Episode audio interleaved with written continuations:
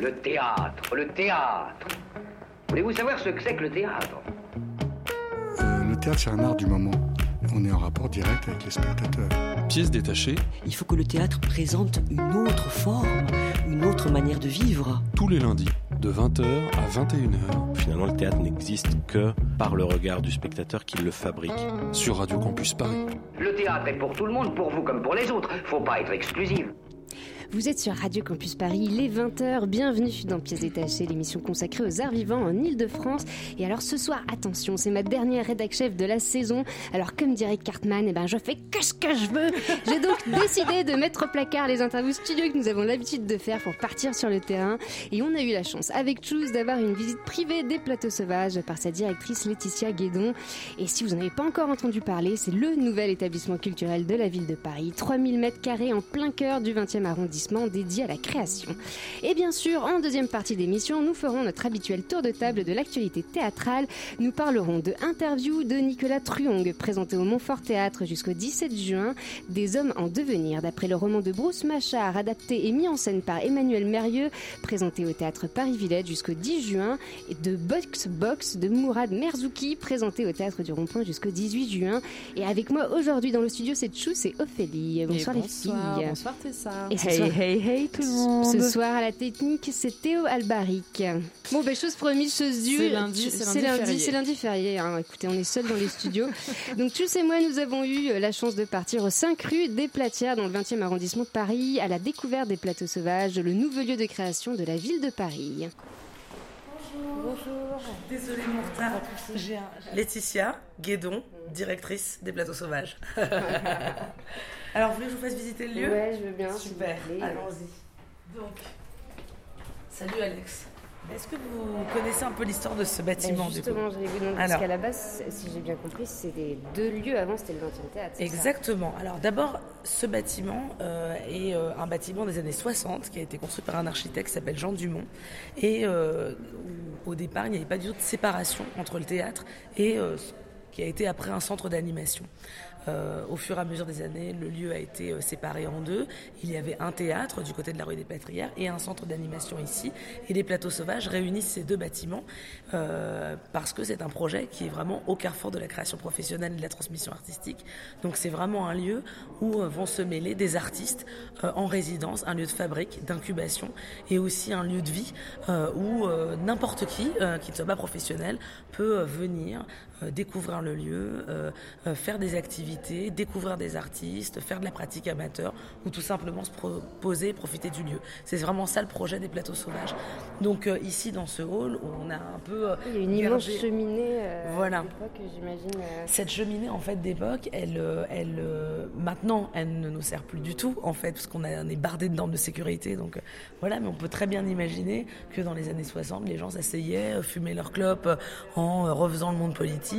Le bureau, vous avez posé vos affaires, qui est le mien, euh, s'appelle en fait, quand on regarde les plans, le foyer des femmes, ce qui préfigurait le planning familial.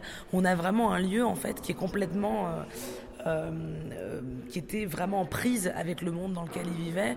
Euh, c'est vraiment un architecte dans la veine de Néméen, Le Corbusier, qui inventait des édifices euh, qui devaient épouser aussi euh, les courbes. C'est un lieu qui est tout en rondeur, comme moi, ça tombe bien, et qui épouse les courbes de ce qu'on appelle la banane et qui est vraiment un peu en arc de cercle. Donc c'est vraiment euh, euh, voilà, un lieu qui, qui se veut convivial, mais qu'on a dû aussi se réapproprier euh, pour y retrouver une fluidité euh, et euh, une circulation. Voilà.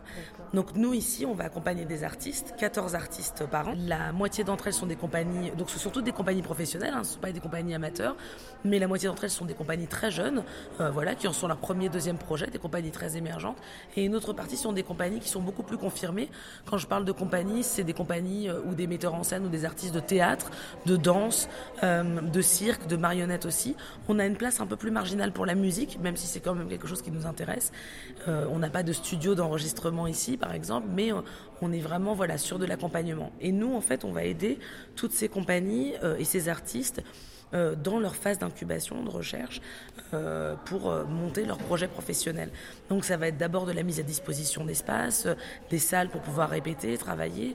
ça peut être sur de la construction de décors, sur de la technique, mais aussi dans l'administration.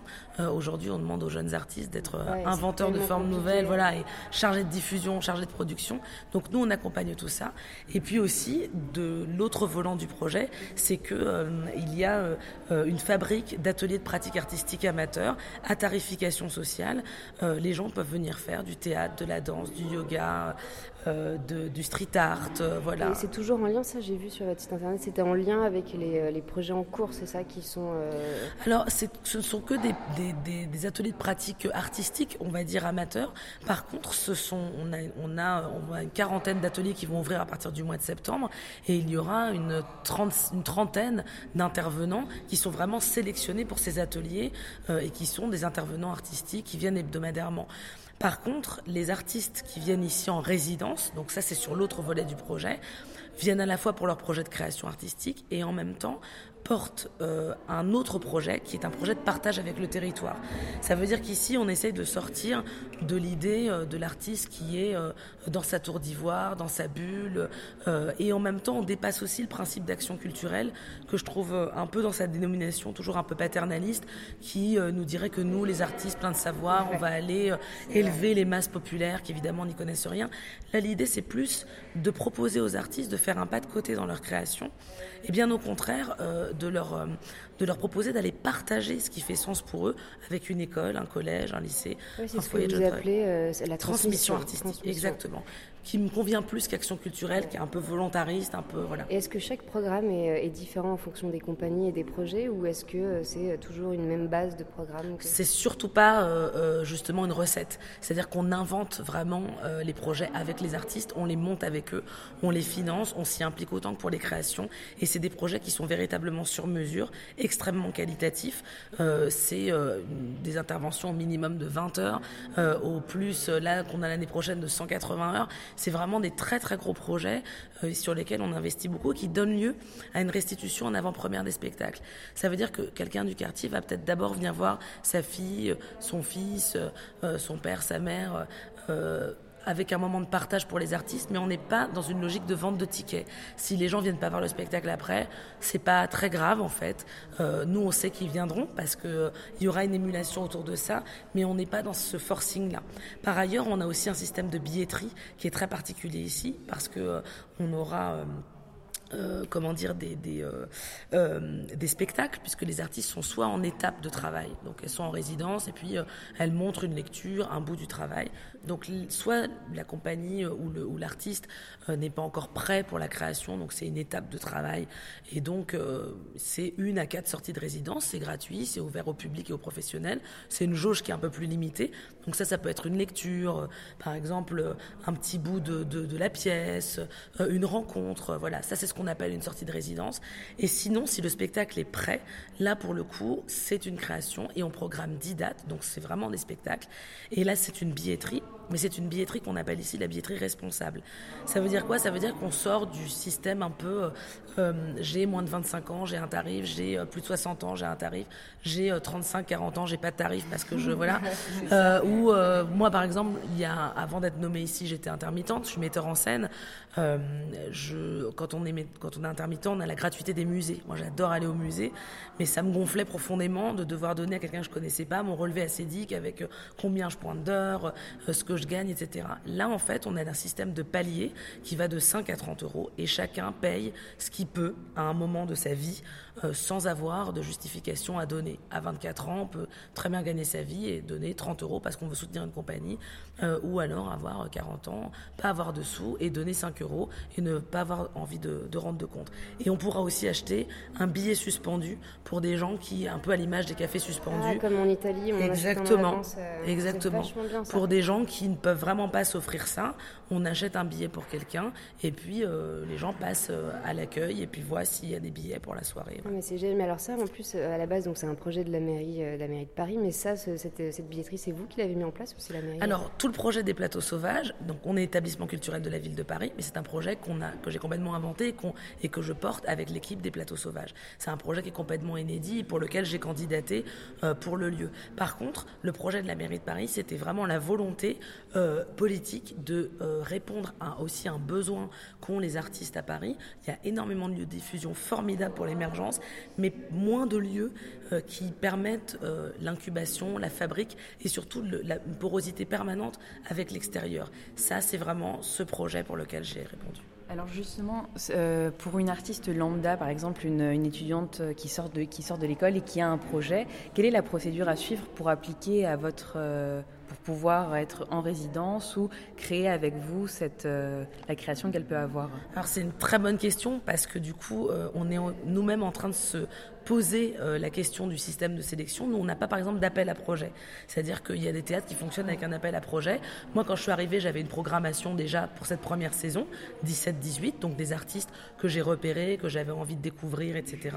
il suffit d'envoyer un dossier.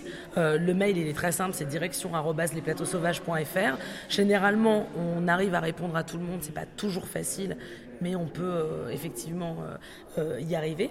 Et, et puis, le critère de sélection, c'est d'être en création. Ça veut dire qu'on ne prend pas de reprise, ça doit être que des spectacles inédits. et le deuxième critère, c'est d'être en capacité de partager son processus de travail avec le territoire. Ça veut dire pas simplement proposer un projet pédagogique, mais vraiment un projet d'envie, de partage, très qualitatif sur le plan artistique. Ça, ça fait partie des vrais critères de sélection. Donc il suffit simplement de se renseigner, de contacter par mail, euh, de passer nous voir, euh, de se renseigner sur le lieu. Nous, la petite difficulté, c'est vrai pour les compagnies, c'est qu'on fait des saisons très en amont pour les projets de transmission artistique. Donc par exemple, la saison 2017-2018, elle est bouclée et on commence déjà à travailler sur 18-19 et on la ah finalisera voilà, entre, 10, entre septembre et novembre. Pourquoi? Pas spécifiquement pour les créations, mais surtout pour les projets de transmission artistique qui nous demandent beaucoup de temps en amont pour les financements, les partenariats, etc. etc. vous, vous, êtes, vous soutenez vraiment la création de A à Z? Oui. D'accord. Ouais. Voilà. C'est vrai qu'il y a très, je trouve qu'il y a très peu de, lieux comme ça à Paris euh, d'expérimentation et de création. C'est pour ça que vous avez appelé ça les plateaux sauvages. Euh. Bah, les plateaux sauvages, c'était, euh, c'est rigolo. Bon, on va peut-être s'asseoir, non Qu'est-ce que vous en pensez On fera la visite après. Hein, en fait, sur les plateaux sauvages, la, la, vraie question. Alors nous, on a une chance inouïe ici, une chance complètement folle. Euh, c'était euh, de pouvoir inventer un lieu de A à Z, ce qui est extrêmement rare dans une aventure. Et c'est super que aussi que la mairie de Paris vous ait laissé faire ça. Je, enfin, je sais pas, j'y connais pas grand-chose, mais je me dis que vous avez, une, vous avez eu une grosse liberté quand même.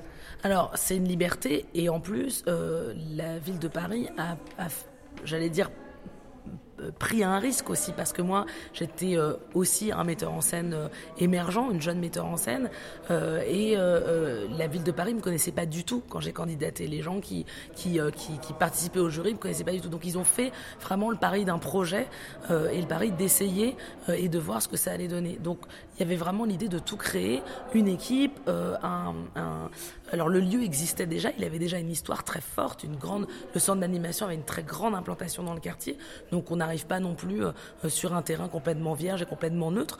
Euh, c'est un quartier qui est extrêmement militant, qui a une qui a une histoire, qui culturellement est extrêmement engagé. Euh, donc c'est très plaisant aussi d'arriver dans aussi dans des conditions comme ça. Euh, après, euh, le nom était à réinventer, le projet, il y a énormément de travaux qui vont être faits jusqu'en janvier 2018 dans l'ensemble du bâtiment avec la pose d'un ascenseur. Oui, parce que là, il faut, signaler quand même, vous, êtes, vous avez ouvert une partie euh, en janvier, mais la grande ouverture, c'est ça, se fait entre guillemets en automne 2017. Sur la saison 2016-2017, on, on, a appelé ça la saison en chantier, c'est-à-dire qu'en fait, on avait le choix avec la ville de Paris, soit de se dire on ferme pendant deux ans on est à Paris, on se coupe du public, euh, voilà, on ferme et on sort un soulier tout neuf, euh, euh, hyper propre et voilà. Soit on fait le pari de se dire que c'est une fabrique, c'est un lieu qui est pas parfait, qui prend le temps de se construire et on fait des travaux un peu par étapes. moi, je trouve que c'est un choix qui est super, qui est pas toujours évident à porter, mais qui est, mais qui est super. Donc, on a fait une première tranche de travaux qui s'est achevé en janvier 17. On a refait par exemple ce hall dans lequel on est.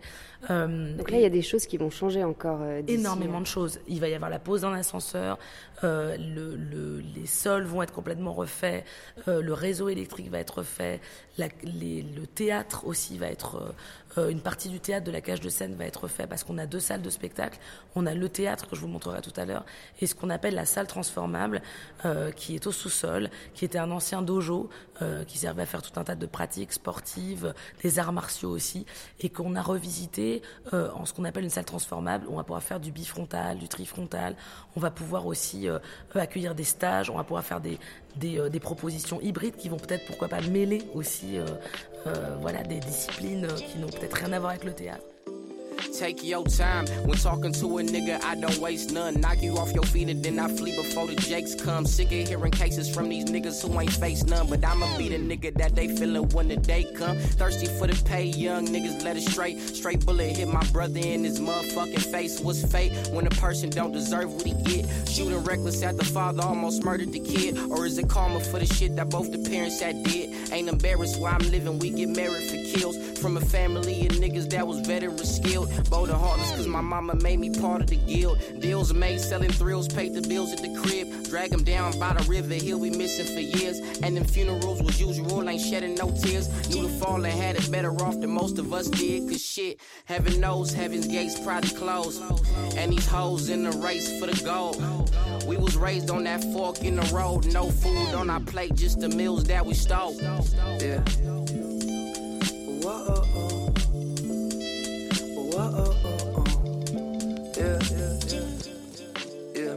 Um, I spit that prayer hand emoji, the shit that in Jacoby. The holiest, the holy, Nick Nolte and some Oakleys, that's a flex though. Cover up the issues that I kept close. Sober, I can't deal, I'm in the corner with my head low. Running from my shadow. Never ending chase, ease the pain of the battle that's within me. Sniff the same shit that got Whitney. The high heel depression. My temple feel the metal coming out the Smith and Wesson bang. Say a prayer, leave my brains on the tile floor. My bitch hate me, always tell me I should smile more. Off them drugs that hit you in your spinal cord. This is shit I need to keep the climate warm. Wish I could get high, space migration. Pretend I can just fly the great vibrations. The magazines need a quote. When I'm gone, I'm sorry, I don't even know. Yo. Whoa, oh, oh. Yeah. And this pain, and this pain, and this pain, and this pain mixed up with this rain, this rain, this rain, this rain. Whoa, whoa,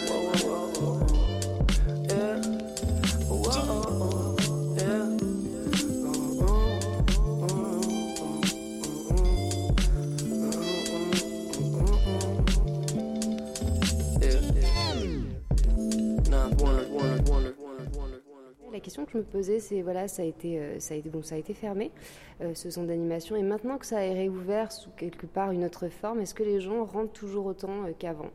Alors je pense que de toute façon, il y a toujours un temps d'adaptation quand un projet change. Euh, J'ai envie de dire, même si euh, le centre d'animation était resté le centre d'animation avec une autre direction, euh, je pense que ça aurait de toute façon peut-être créé un moment de perturbation. Nous, on a eu la chance, justement, avec le fait de devoir se lancer tout de suite, très vite, de lancer une activité immédiatement. Des ateliers de pratique amateurs, des artistes en résidence.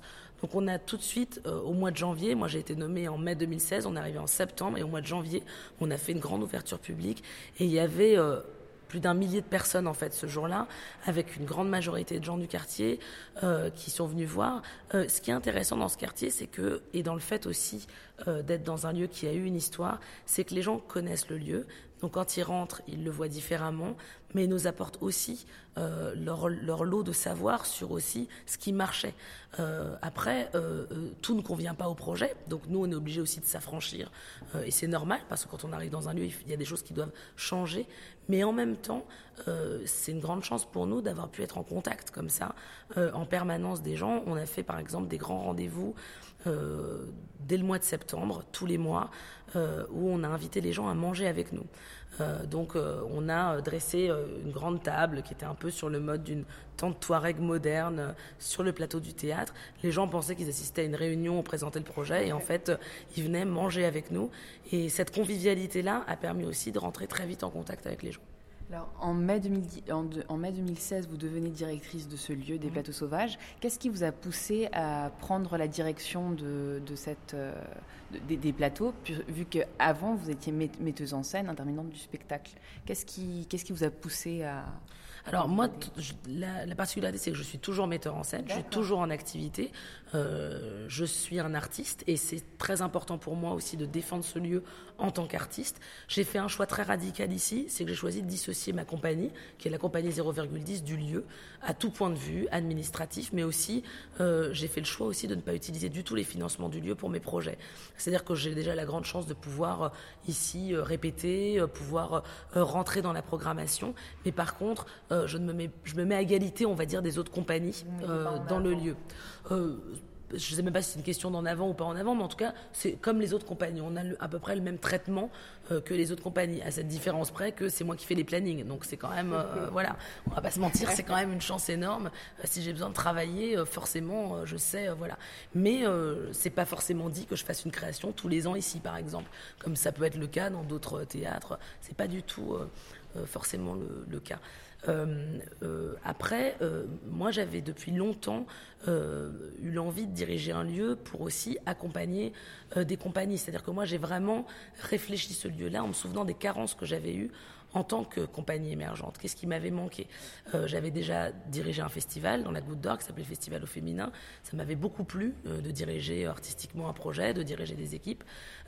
Et là, c'est un projet qui est ambitieux, avec une équipe qui sera pas loin de je serais pas loin d'avoir 13 personnes euh, à partir de l'année prochaine en équipe permanente. Pour l'instant, on est 10. C'est une équipe qui est formidable, qui est extrêmement investie, avec laquelle on réfléchit beaucoup euh, sur le projet. On le fait évoluer en permanence. Donc moi, c'est ça qui m'a poussé. C'est aussi de me dire qu'est-ce qu'on peut un peu changer ou, qu'est-ce qu'on peut euh, mettre en jeu, en fait, sur la jeune création contemporaine aussi ici. Ce qui caractérise vraiment le lieu ici, euh, je trouve, c'est l'échange du coup avec le public, avec les gens. C'est indispensable maintenant euh, pour, pour ouvrir les portes euh, d'un théâtre ou de n'importe quel lieu culturel pour que les gens puissent.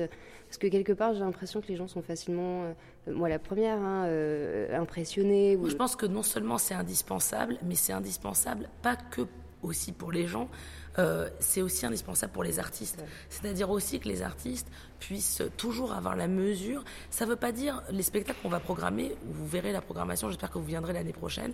Il y a des spectacles qui sont très fédérateur, c'est-à-dire très accessible, euh, qu'on peut comprendre immédiatement, et des spectacles qui vont être presque indéfendables. Ce métissage dans la programmation, c'est ça qui m'intéresse. Et le public, moi j'ai toujours considéré comme extrêmement intelligent.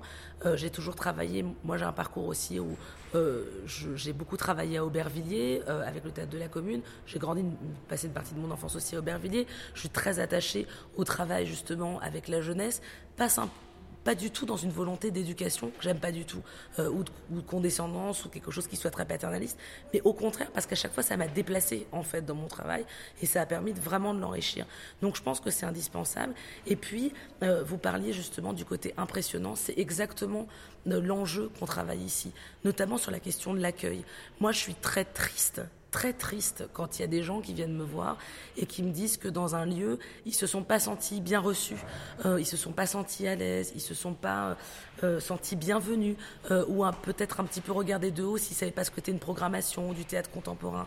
Moi, je sais que mon équipe a un maître mot, c'est l'accueil qu'on doit accueillir les gens avec le sourire, qu'un journaliste n'est pas ou un institutionnel n'est pas plus important qu'une gamine de 13 ans euh, qui vient nous demander euh, euh, si elle peut organiser son anniversaire euh, parce que ça arrive tous les jours et qu'on ne sait pas tellement quoi répondre vrai, à ça. Vous le faites alors Alors, on va faire beaucoup d'initiatives par rapport aux jeunes, ce qui est compliqué. Ça, c'est une vraie question. Par exemple, comment on peut... Euh, J'ai pas de réponse, hein, c'est pour ça que je dis que c'est une vraie question. Comment on peut à la fois être un lieu de vie et en même temps euh, rester aussi toujours dans le champ artistique, toujours ramener à ça. Ça, c'est aussi notre mission. Mais euh, là, on va par exemple sur les terrasses faire des projets de potager partagés. Euh, c'est cette idée-là aussi, que les gens puissent venir euh, se poser, profiter du Wi-Fi il y a cinq gamines qui sont venues la dernière fois. On faisait euh, un petit rendez-vous avec des journalistes. Il y avait du thé, du café, des gâteaux. Euh, elles sont venues, elles regardaient un peu ça comme si elles pouvaient pas se poser. Et euh, au bout d'un moment, on est parti avec les journalistes. Elles se sont posées. C'était leur canapé. On n'est plus venu s'asseoir. On n'est pas venu les déranger ou les ou les sortir. Elles ont mangé des gâteaux. Elles ont pris le thé comme des vieilles. Et, et c'était très bien pour elles. Donc c'est vraiment. je pense que c'est indispensable à la fois pour la création, qu'on arrive à, se remettre en question là-dessus, euh, sur cette capacité d'accueil. Et en même temps, pour le public, euh, les gens ont peur des fois d'aller au théâtre, mais c'est pas que par rapport au lieu du théâtre. C'est aussi qu'on vit dans une époque où tout va très vite, on est dans une ère du numérique, et se mettre dans une salle, dans le noir, pendant 1h30 pour regarder le spectacle de la vie sans parler, ce n'est pas évident. Et donc nous, le fait d'aller, de déplacer des artistes sur le territoire, de leur dire vous sortez euh, du lieu, euh, vous allez à la rencontre de personnes qui vont vous poser des questions auxquelles vous penseriez jamais autour d'une table avec vos scénographes, vous voilà, euh, et qui vont remettre et à qui vous allez forcément apporter aussi des choses. Ça, c'est important. Vous dites que le maître mot dans votre équipe est l'accueil euh, euh, qui, est le maître, euh, le maître mot. Pour moi, la façon dont vous parlez, c'est pour moi le maître mot de cet endroit, c'est vraiment la générosité que, que vous avez, parce que vous pensez, vous pensez aux carences que vous avez eues en tant qu'intermittente, en tant que metteur en scène. Maintenant, quel est votre parcours? Parce que ce projet-là, est vraiment réfléchi de A à Z en comprenant euh, un souci au niveau des artistes, un souci au niveau de votre équipe professionnelle et un souci au niveau des personnes que vous recevez. Votre parcours, il y a une, c'est la parole de l'expérience qui parle. Quel est votre parcours? Alors moi mon parcours il est j'ai un parcours de, j'ai commencé comme comédienne j'ai fait une école qui s'appelle l'école d'Anière après j'ai été j'ai fait de la mise en scène j'ai monté ma compagnie je suis rentrée au conservatoire national dans l'unité de mise en scène et euh, euh, après, j'ai surtout eu un parcours en compagnie. Ma première mise en scène, je l'ai fait à 22 ans et j'ai pu, euh, voilà, moi, euh, vraiment expérimenter euh, tout et j'ai pu comprendre aussi ce que je peux très bien comprendre aujourd'hui une compagnie qui est complètement larguée devant un budget prévisionnel, qui ne sait pas qu'il faut équilibrer des charges, des produits, toutes ces petites cases, toutes ces petites choses, c'est hyper anxiogène. Et je crois que euh, ici, ce qui se passe très bien, euh, justement quand on rencontre les artistes, ou justement l'idée d'implanter ces bureaux de production, c'était aussi de se dire, euh, euh voilà comment on, peut aussi apaiser des angoisses qui sont de notre temps et en même temps dire aussi aux compagnies, les temps ont changé, il faut maintenant s'impliquer dans les productions, dans l'administration, il faut aussi savoir un petit peu tout faire, en tout cas avoir des armes pour se défendre. Donc ce parcours-là, je l'ai eu et je crois que j'aurais pas pu diriger un lieu si justement je n'avais pas maîtrisé. Euh, moi, je connais mon, budget prévisionnel, je m'intéresse euh, au management, je m'intéresse à la convention collective, je m'intéresse à tout ça, je le délègue pas. J'ai un administrateur, un directeur adjoint, mais c'est tout ça, c'est des questions qui m'intéressent profondément. Et je pense que c'est un peu ça aussi que j'ai envie de partager. Donc il y a la dimension de générosité, ça me touche que vous le parce que c'est vraiment avec beaucoup de cœur en fait qu'on investit ce projet, mais il y a vraiment la dimension du partage. Moi j'ai eu la chance dans mon parcours de rencontrer des gens justement qui ont partagé, euh, qui étaient plus âgés, parfois qui étaient très jeunes, et qui ont dit bah tiens, on te fait confiance, euh, tiens, euh, on, va te laisser la place, tiens, on va te, on va te guider, on va te donner un peu de sous pour ça. Et je me dis que c'est quand même une justice à un moment donné de pouvoir le rendre ou de pouvoir le partager aussi à son tour. ça a été le cas aussi avec la ville de Paris. Ils auraient pu prendre quelqu'un de très connu, de très aguerri, et ils se sont dit on essaye. Qu'est-ce que on essaye? Euh, Et ça, je crois qu'il faut que ce soit le maître mot de, ce lieu-là. Après, sur toute la question de la convivialité, moi je suis méditerranéenne. Il y a un moment où euh, tout passe par la bouffe, par euh, un minimum de chaleur et de voilà. moi, j'ai besoin de toucher les gens, j'ai besoin de leur parler, d'être en direct. sinon, voilà voilà, c'est moi c'est ma façon de fonctionner. Je connais des gens qui sont plus froids, mais qui sont qui font un travail extrêmement pertinent euh, dans leur lieu, euh, extrêmement riche. Euh, voilà, là c'est notre méthode à nous. On a une équipe qui est. Et puis, c'est. Euh, je, mon héritage culturel, c'est celui du métissage. Je suis métisse, donc ce lieu-là euh, a vraiment cette clé-là aussi. J'ai une équipe euh, avec des gens qui n'ont pas du tout les mêmes formations, pas du tout les mêmes parcours, avec qui on n'est pas toujours d'accord, d'ailleurs, sur des, des, éléments du projet. par contre, on a une ligne.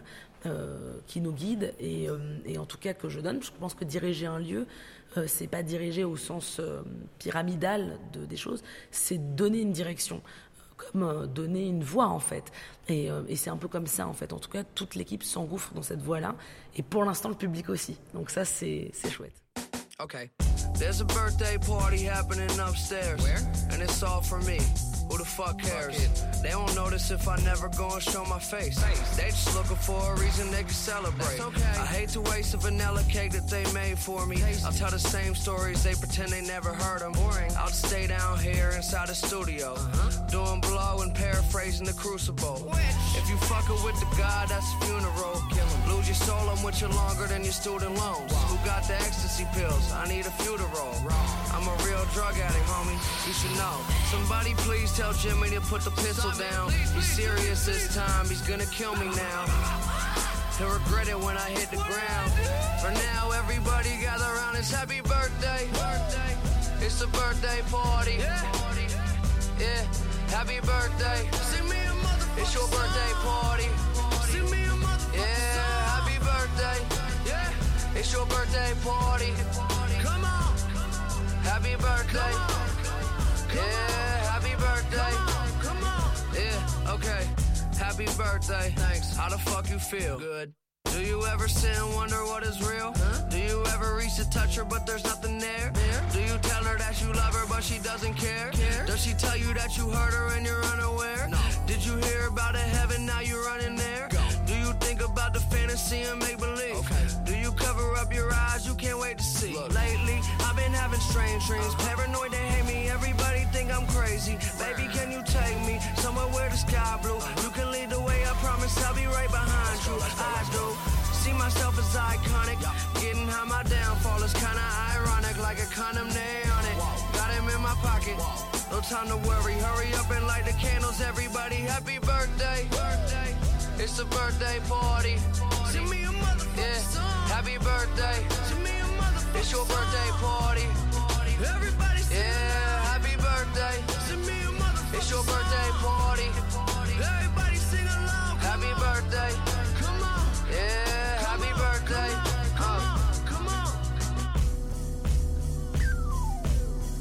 Parliez de bouffe, j'ai vu que vous étiez en partenariat avec, euh, avec euh, un service de restauration. Justement, euh, toujours dans la partie lieu de vie, quand je vous parlais des potagers partagés, on a deux projets qui verront plus le jour en 18-19, je pense, qui sont qui est le bar, un projet de bar qu'on aimerait mettre à disposition de jeunes chefs ou d'associations du quartier. Donc on a commencé à énormément travailler avec la Gamelle du Chef, qui est une, une, association qui met en valeur des, des, des habitants du quartier qui ne sont pas des professionnels de la restauration, mais qui ont énormément de talent. Et c'est eux qui organisent tous nos pots, tous nos rendez-vous, etc. Donc ça pourrait être eux, par exemple. euh, et l'idée, c'est qu'il y ait un turnover, qu'on découvre la diversité de, de ça. Et il y aura un projet de librairie aussi, euh, qu'on est vraiment en train d'imaginer, parce qu'on veut pas une librairie traditionnelle, juste de vente. On veut vraiment un projet de librairie hybride, où les gens peuvent emprunter des livres, euh, en remettre d'autres, et aussi, pourquoi pas, acheter et découvrir des textes en friche. On va avoir beaucoup de partenariats, je pense, avec euh, notamment Arsena, notamment la SACD, pour faire aussi découvrir des nouvelles écritures. Ça, c'est très important pour moi. Vous voulez qu'on fasse la visite ou pas? Ouais, carrément. C'est vrai que c'est vraiment un super beau projet. hein. Ouais, franchement. Et puis après, ce qui est hyper intéressant quand vous allez voir le, le lieu au fur et à mesure, c'est que euh, il faut. Moi, à chaque fois que je fais visiter le lieu, j'adore parce que j'ai l'impression d'être euh, un agent immobilier d'un lieu où je dis il faut avoir beaucoup d'imagination. Il y a des travaux à faire. Là, on va mettre la cuisine, là, on va mettre la salle de bain, etc. Donc là, vous allez voir. euh, à partir de là, il faut avoir beaucoup d'imagination. On arrive dans le sous-sol. Et donc, euh, ici dans le sous-sol, moi, c'est un lieu que j'avais vraiment envie de réinvestir, qui était euh, en tant que sous-sol. Et je me suis dit, si les artistes ici sont en quête de vérité, cette quête de vérité, elle va surtout pas se faire dans les hautes sphères, elle va se faire au contraire dans les bas-fonds, dans l'underground, etc. Donc tout ce que vous voyez là, en fait, ces petites cloisons, c'était des salles. C'est-à-dire qu'il y avait une salle là, une salle là. Nous, on a tout ouvert pour pouvoir justement avoir un vrai lieu de convivialité. Ici, euh, là-bas, il y aura le bar, en fait, qui sera là. Là, il y aura a priori la, cu- la cuisine du bar. Ici, il y aura euh, une librairie Voilà. Euh, au fond, il y a une salle de danse, une petite salle de danse avec du parquet. Euh, et surtout, il y a ce patio qui n'avait pas du tout été investi avant et que nous, on va, c'est un projet qui est un peu à terme, qu'on va complètement investir et ouvrir pour que ça devienne un, un- une petite terrasse l'été où les gens Ah, peuvent ça se va être poser. très chouette, hein, Là, il y a déjà des tables parce qu'on on accueille des étudiants de l'ESSAD, qui est l'école scolaire Ah oui, oui. dramatique de la ville de Paris. Voilà. Donc là, c'est la salle euh, qui servait euh, pour les trucs de sport.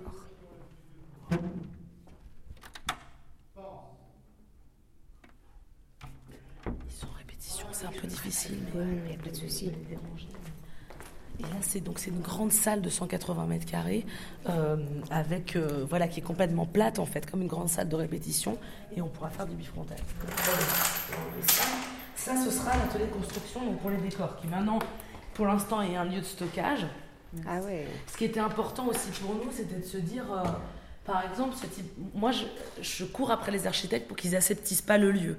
Par exemple, cet atelier construction, il est un peu foutraque, donc tout ça, ça va, ça va virer, mais on a vraiment envie que euh, ce soit, euh, euh, comment dire, que ça reste brut en fait, et qu'on mette des super établis avec.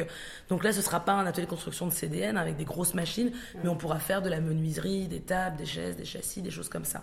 Et derrière, il y aura un costumier partagé. Ce que j'appelle costumier partagé, c'est en fait, euh, euh, ça, répond à la question du stockage.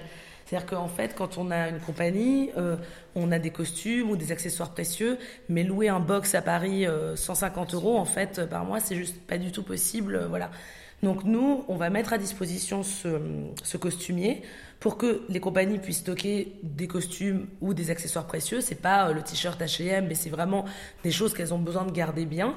Et euh, elles s'engagent à le, à le mettre à disposition des autres compagnies. C'est-à-dire que chacun peut venir piocher dans le costumier et les compagnies s'engagent à les entretenir du coup. C'est-à-dire que c'est euh, euh, l'artiste qui emprunte, qui euh, assume les frais de pressing, de choses comme ça, ou d'entretien, ou de petites réparations. Et derrière, il y aura une buanderie, donc au fond, la troisième pièce, où on pourra faire des teintures, euh, etc., ou laver des trucs. Donc ça, c'est vraiment une chouette idée. cette partie-là. Euh, et après, on a ça. Là, on a une première terrasse, donc ici, et c'est ici qu'on fera les potagers partagés. Donc là, il y a ces bacs qui ont un peu laissé, été laissés comme ça, et on va avoir vraiment tout un projet euh, de végétalisation ici, euh, potager partagé. Ici, on arrive sur la grande terrasse qui, elle aussi, va être complètement revisitée. Waouh. de taille. C'est- grand. hein. Et donc voilà, c'est très grand et cette terrasse-là, en fait, tout ça, ça va être un spot de street art. On va travailler avec une association qui s'appelle Artazoï et euh, qui euh, travaille notamment sur des murs à programmation, c'est-à-dire vraiment euh, considérer le street art comme vraiment un art à part entière. Ah, Vous avez un espace incroyable quand même. C'est un- bah, c'est 3000 mètres carrés. Et là, on va arriver dans le théâtre. Alors, je sais pas s'ils sont en répétition le matin. Tout le monde fait la visite. Génial, comme ça, on va arriver. Et donc là, en fait, c'est ce que je vous disais, c'est qu'il y avait en fait euh, avant un mur qui séparait vraiment. Donc là, on euh, arrive en fait dans le théâtre. C'est le Exactement. 20e Et théâtre. donc nous, on a vraiment ouvert, parce que l'idée, c'était vraiment surtout de ne pas créer de séparation entre le, le théâtre et le mur. Jean-Baptiste, qui est mon directeur adjoint, on se dédouble. Euh, on a vraiment le théâtre, qui est un théâtre de 250 places, qui est un peu plus, euh, effectivement, traditionnel. C'est une belle scène. hein. Voilà, exactement. Voilà. Bah, écoutez, c'est un Donc, super endroit. Voilà, la visite est terminée. Notre coup de cœur, je crois. Voilà. En tout cas, merci beaucoup. hein. Bah, je vous en prie. À bientôt. bah, je- on fait la oui, bise. Ça fait plaisir de vous rencontrer. Et puis, bon, Avec plaisir. Yeah. Yeah. So how's it feel? Can you feel it? Uh, polo pajamas, I think I made it. I showed my mom my first million, she damn near fainted. The rich and famous, so nice to make your acquaintance. The legends put out their latest, I feel that it sound outdated. I'm the hardest working person in the universe. Temptation, victim to the church of Lucifer. Internet rappers ain't shit when no computers work. You spent your whole advance on two chains in the Gucci verse. I'm the greatest, admitted I'm the greatest. And I don't hold a grudge against anybody who hate it. I'm underrated, don't fit on nobody's playlist. If I ain't in your top 10, then you a racist. Cocaine ether creates a strange creature. They wasn't hearing me till I fucked with a brain feeder. I'm still playing it out the same speakers. I did it all without a Drake feature.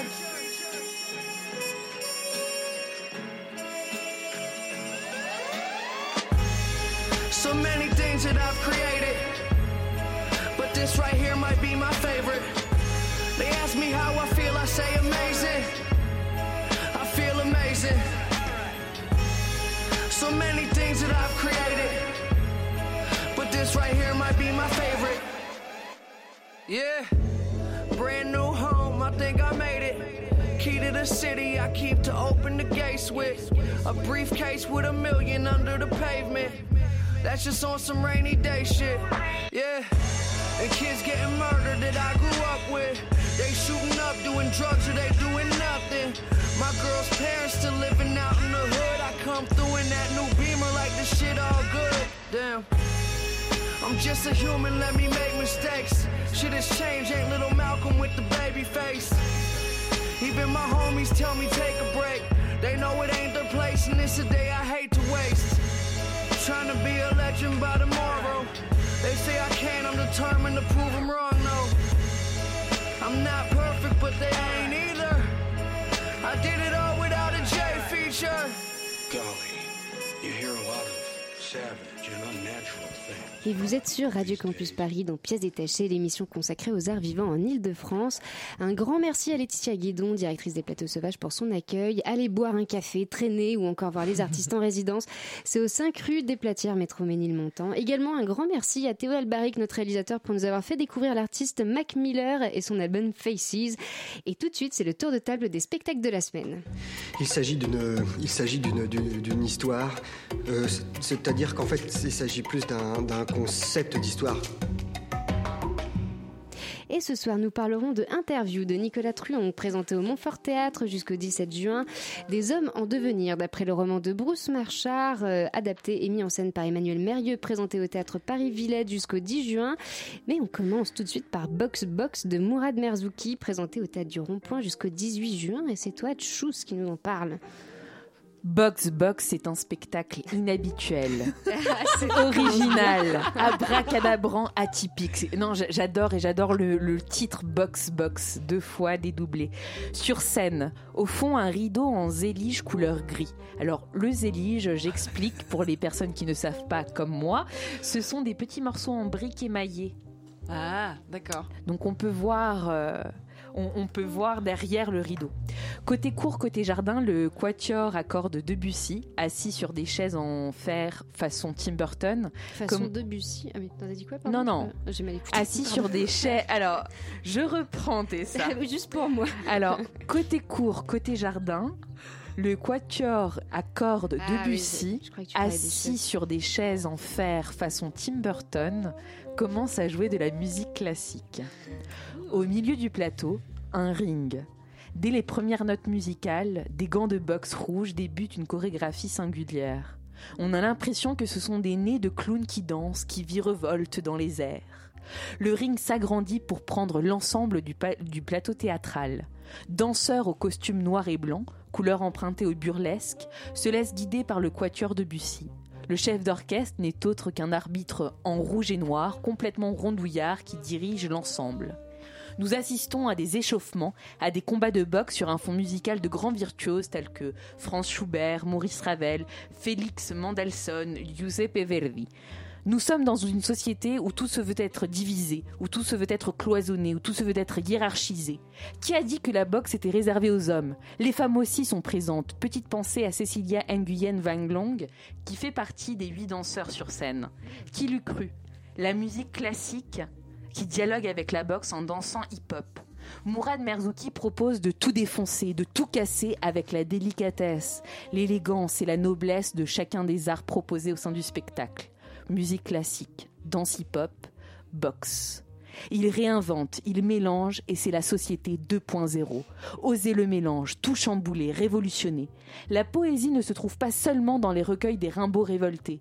Le hip-hop ne se danse pas non, ne se danse pas que dans les rues. Il se retrouve sur le plateau avec une once de réalité. Ce soir, je suis sortie de mon lit, moi qui ne suis pas en pleine forme en ce moment, pour, dé- pour défendre cet art, pour défendre la passion de la qualité. Je remercie Mourad Merzouki, ainsi que tous les artistes, toute l'équipe, parce que oui, je parle de Mourad Merzouki, mais il n'est pas, le- il n'est pas tout seul derrière cette qualité. Si vous n'avez pas eu la chance, car c'est une chance d'aller voir ce spectacle, offrez à vos oreilles le plaisir d'entendre l'album String Quarters du Quatuor de Bussy.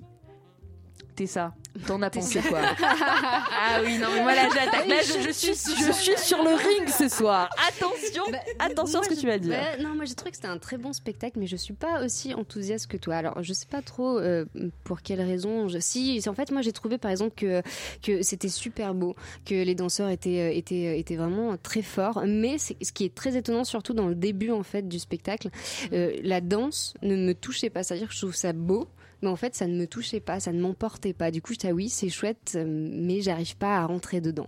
Alors après, il y a eu des super scènes justement où ils étaient à 8 tous en train de danser, ça c'était vraiment super. La musique classique aussi, c'est vraiment, ça fait tellement du bien d'en entendre que euh, c'était, il y a des moments très chouettes, mais voilà, moi je suis pas autant emballée, mais ça reste, c'est quand même un très bon spectacle. hein. Je ne peux pas euh, ne pas vous le conseiller quoi. Et Voilà. l'arbitre, il a un petit peu, tu sais, très, très gros, euh, obèse, qui fait des mimiques de clown. Ah lui, il danse, il danse incroyablement Mais bien. tous, hein. tous. Non mais tous, oui. Non mais c'est c'est un très bon spectacle. Allez voir Box Box euh, de Mourad Merzouki. C'est présenté au Théâtre du Rond-Point jusqu'au 18 juin. Et on enchaîne avec le spectacle des hommes en devenir d'après le roman de Bruce Machard. Je sais pas si ça se prononce comme ça. Je croise les doigts. hein. Adapté et mis en scène par Emmanuel Mérieux, présenté au Théâtre Paris-Villette jusqu'au 10 juin. Alors bon, généralement, moi, quand je vais voir un spectacle, je me force à ne surtout pas regarder de quoi il s'agit euh, autant se peut hein, avant, parce que je déteste me faire une idée, euh, qui souvent d'ailleurs est fausse, et je préfère garder l'effet de surprise. Eh ben, écoutez, je peux vous dire que la surprise a été totale pour des hommes en devenir. Voilà, une claque. Et pourtant, on prend toujours des claques au Théâtre Paris-Villette, j'aurais dû le savoir. Alors, Des hommes en devenir, c'est quoi? Eh ben, C'est l'adaptation d'un roman euh, du même nom, donc d'un jeune auteur américain dénommé Bruce Machard. Donc, c'est cinq personnages, cinq récits. Et puis alors, quel récit hein? Ces personnages, un à un, vont raconter leur drame. Mais vous savez, ce drame qui bouleverse une vie, celui qui fait que bah, vous serez plus jamais le même. Euh, C'est un texte qui vous renverse, et je parle au sens propre du terme. Hein Ma pauvre Félie euh, s'est retrouvée les quatre fers en l'air après le troisième La récit. pauvre. Parce que oui, hein, en fait, ce qu'on écoute, c'est c'est quand même l'enfer. C'est vraiment l'enfer. Donc le premier homme, c'est un homme qui s'appelle Dean, qui se fait larguer par sa femme, se retrouve dans, dans la voiture de son meilleur pote, un peu bourré, et raconte comment ils ont percuté de plein fouet un chien devant son Alors ça rentre un peu dans les détails. Et puis il y a... C'est pas fini. Ouais, c'est que le début, ça. le hein. début, ça. Il y a Tom aussi, le directeur du- d'une série, qui un matin découvre qu'un adolescent s'était caché dans une broyeuse d'arbres. Alors les employés l'avaient pas vu, ils ont mis la machine en marche. Donc je vous laisse imaginer l'horreur du récit qui nous est rapporté. Oui, Et donc ce même homme, Tom d'ailleurs, nous racontera qu'il a aussi perdu un de ses propres enfants dans un accident de moto. Et il va y avoir trois autres récits, trois autres récits, trois autres drames. Donc, je vais pas tous vous les raconter, je voulais justement la surprise. Alors pour que ces récits arrivent à nos oreilles, eh ben, Emmanuel Mérieux, qui a adapté et mis en scène le spectacle, a choisi de ne laisser que la parole, enfin ou presque, puisque le plateau est, est pratiquement vide. Il y a juste un micro et le comédien. Ah oui, ouais, si, en avant-scène, il y a aussi une carcasse d'un chien mort, hein, voilà. Et seul artifice, c'est un tulle transparent qui est comme un quatrième mur qui servira en fait à projeter des vidéos, euh, dont le comédien qui est filmé en fait euh, pendant qu'il raconte ses récits par une petite caméra qu'on voit pas.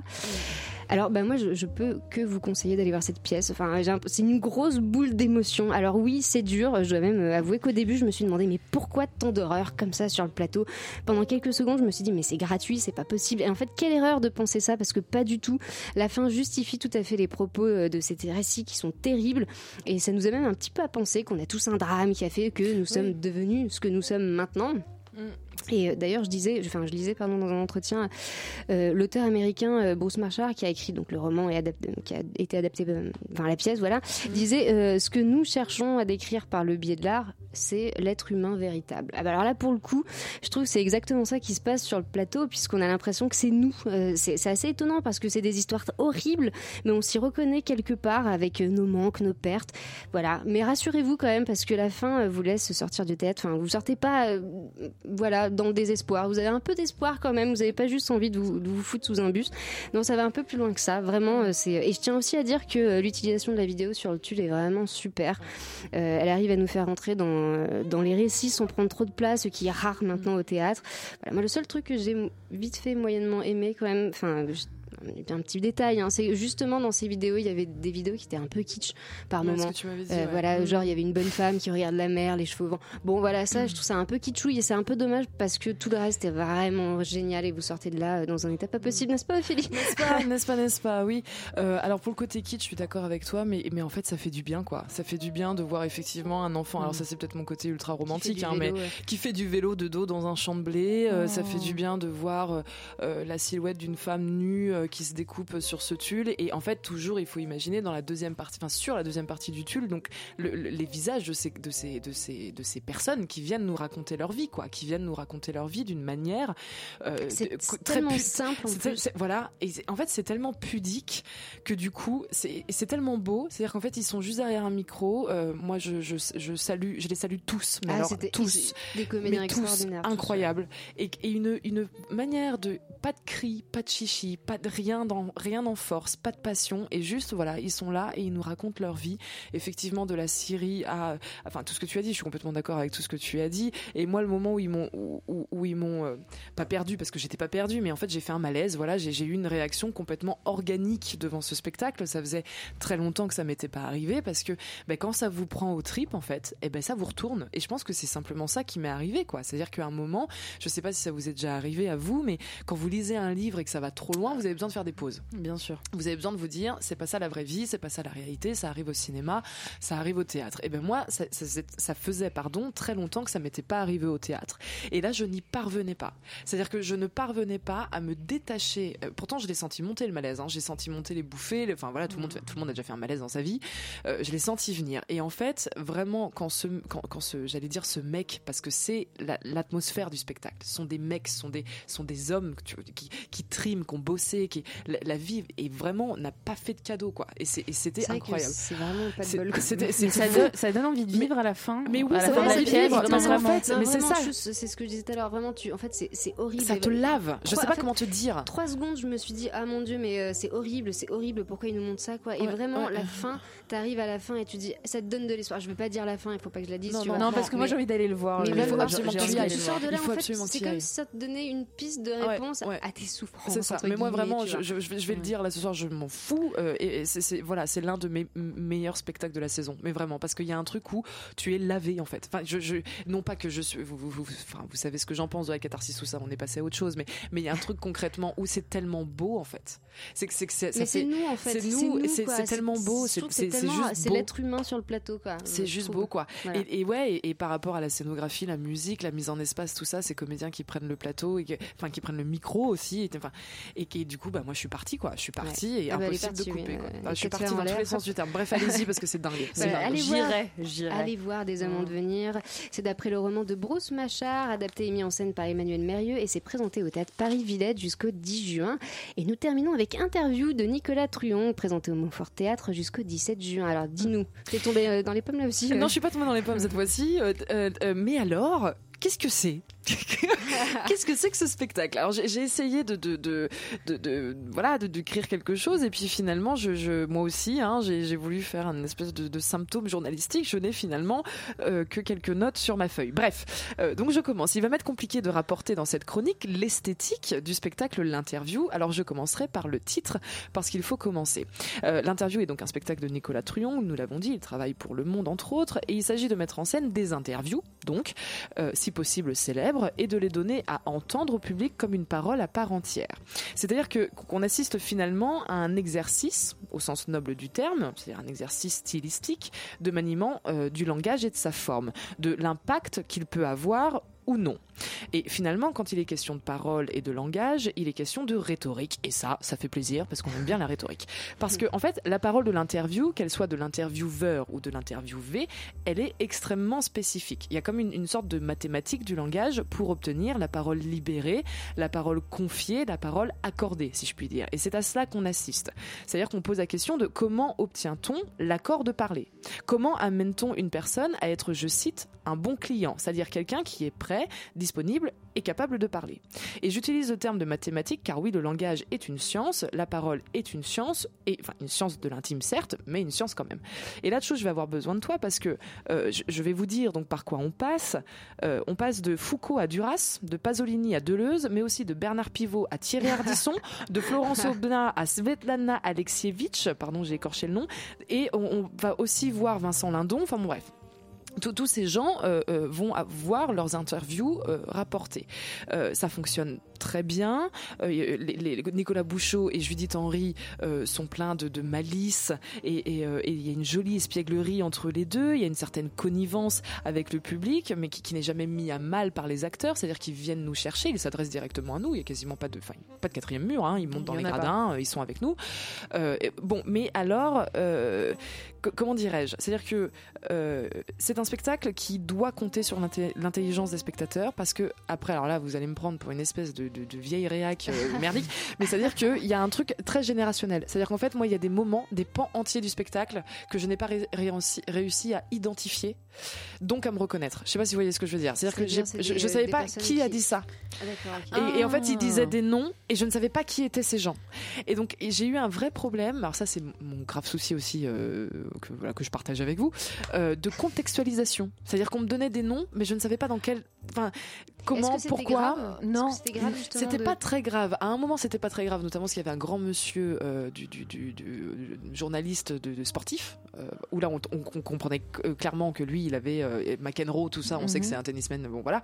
On comprenait que lui, il avait eu les plus grands sportifs devant lui, mais il y a eu des moments quand même où j'ai quand même eu l'impression qu'il fallait être un peu averti, qu'il fallait avoir une certaine culture générale des intervieweurs possibles. Parce que, par exemple, quand ils se sont mis à imiter, parce que c'est trop euh, vulgaire comme, comme terme, mais À incarner. à, à incarner, merci Tchous, euh, des- des- donc ces intervieweurs, du coup, euh, et ben les gens riaient dans la salle. Sauf que moi je riais pas parce que je voyais pas de qui qui, qui- qui était Bah, l'intervieweur. Tu vois ce que je veux dire Oui, ou pas non, je, je comprends, mais je dirais que c'est plutôt un petit plus. Un petit plus parce que moi, j'ai pas saisi toutes les références. Il y Ouais. avait beaucoup de références francophones. Euh, je les ai pas toutes comprises, Mhm. mais c'est pas un handicap parce que justement, Ah bah, tant mieux, tu me rassures. euh, quand, quand je quand j'ai vu, je, je l'ai vu plutôt à comment euh, comment être un bon journaliste. Oui, c'est vrai. Comment vrai. être un bon. Tu as appris plein de choses. tu- J'ai appris plein de choses. Et Mais ça m'a notamment ce un- terme de bon client, c'est quand même dingue. Exactement. Un Euh, bon bon client. client, il faut être euh, pour être euh, un excellent journaliste, il Il faut, avoir de tomber sur un bon client. et il faut avoir Bah, de l'empathie oui, et de être euh, être écouté et se Mm. livrer. Et j'ai eu un grand un grand clin d'œil, un grand coup de cœur aussi parce que ça fait énormément ça m'a fait penser énormément à 200 froid de Truman Capote, la façon Oui. dont Truman Capote avait de se livrer, de livrer sa vie qui fut une vie très difficile mais qu'il avait pu euh, supé- enfin qu'il a, qu'il a pu dépasser Mm. pour pouvoir mettre son auditeur en confiance et pouvoir se confier. Très juste. Et je juste. trouve que euh, cette euh, voilà, il n'y a, pas de quatrième mur. Comme il n'y a pas de quatrième mur, j'ai été tout de suite. euh, Ah ouais, on est dedans tout de suite. On est dedans. Mm, on est dedans. Et moi, ça m'a beaucoup plus parlé. Mais c'est intéressant, je sais pas, c'est une forme intéressante. C'est on, on fait d'un matériau qui à la base doit être lu ou écouté, on en fait du théâtre. Et je, finalement. et je pense aussi que Et ça, c'est euh, chouette. Moi, ça m'a touché en tant que bah, tout, tout le travail qu'on fait à la radio au niveau de des, des, des interviews que nous que nous-mêmes on fait. On veut avoir des bonnes interviews. ça. Après, il y a des questions aussi existentielles. Moi, j'ai eu besoin d'un sas après. C'est-à-dire que la question la plus récurrente et qui commence comme ça, enfin la pièce commence comme ça. Êtes-vous donc euh, ils interceptent des gens dans la rue et là dans le public et demandent est-ce que vous êtes heureux? Et la plupart des gens répondent oui certaines fois euh, bon il y a des hauts et des bas. Ouais, et, là, et là Ouais, je- non et là j'aurais aimé que le micro arrive à, à mes lèvres et leur dire non en ce moment je suis pas heureuse. Mais tu sais que moi ça m'est arrivé, il y a une dame qui a dit non. Et Ah, et alors alors, Ben, Il y a une dame qui a dit non et, euh, et, et du coup ben, ils ont joué le nom. Enfin ils, ils ont ils ont pris le nom quoi. Ils ont pris le nom et après ils ont réussi à euh, donc silence et tout ils l'ont marqué ils l'ont pris et euh, Nicolas Bouchot euh, alors je ne sais pas si c'était de l'impro ou quoi tu vois j'ai pas je, je sais pas la trame mais voilà ils ont réussi à retomber sur leurs pattes entre guillemets pour reprendre le fil de la narration de la pièce. Je sais pas si tu vois ce que Ah je veux dire. Mais euh, cette dame avait l'air tout à fait souriante à la fin donc Oui, je pense qu'elle a pas été trop c'est vrai il y a pas de mise à mal du public. C'est vraiment ça que je veux dire, quoi. Non, non, c'est une, émi- c'est une émission. c'est qu'il y a beaucoup d'émissions dans le, dans le. On voit pas, avec Bernard Pivot notamment et Marguerite, ça. Mais la scénographie euh, rappelle complètement ça aussi. hein. Ça rappelle les plateaux télé. Oui, c'est euh, un plateau télé. hein. Et Ouais, ça, ça. et il y, a une- il y a une authenticité, toi qui aimes beaucoup les bruitages, les bruits de pas, il y a cette, ce côté vintage, cette authenticité de, ouais, de l'interview. de truc vrai, ouais, Ouais. c'est ça. Bah écoutez, j'irai voir et allez voir, euh, allez voir interview de Nicolas Truon qui s'est présenté au Montfort Théâtre jusqu'au 17 juin et on a également parlé de Box Box de Box Box. euh, oui, tchuss, oui, tchuss, de Mourad Merzouki présenté au théâtre du Rond-Point jusqu'au 18 juin, des hommes en devenir d'après le roman de Bruce Machard adapté et mis en scène par Emmanuel Manger Mergueux. avant, mais pas trop. Manger avant, voilà. pas trop. euh, prévoyez quelqu'un qui vous ramène chez vous après. et présenté au théâtre Paris-Villette jusqu'au 10 juin. Et on a eu également la chance de partir en visite au Plateau Sauvage, le nouvel établissement culturel de la ville de Paris, situé aux 5 rue des Pardon, métro Ménilmontant. The place to be. The Place to Be. Merci à Laetitia Guédon, sa directrice. Et cette émission a été préparée par euh, Tessa Robinson, présentée par Tessa Robinson, avec la complicité de Chuspan et Ophélie Lehmann, et réalisée par Théo Albaric. Et Merci, maintenant, Théo. c'est Yumi. Et euh, voilà, ils ont préparé un PAD parce qu'ils ne sont pas venus. On peut, voilà, Travailler. le jour de la Pentecôte. Voilà. On ne dira rien de plus. Voilà. Euh, Donc restez connectés sur le 93.9 FM.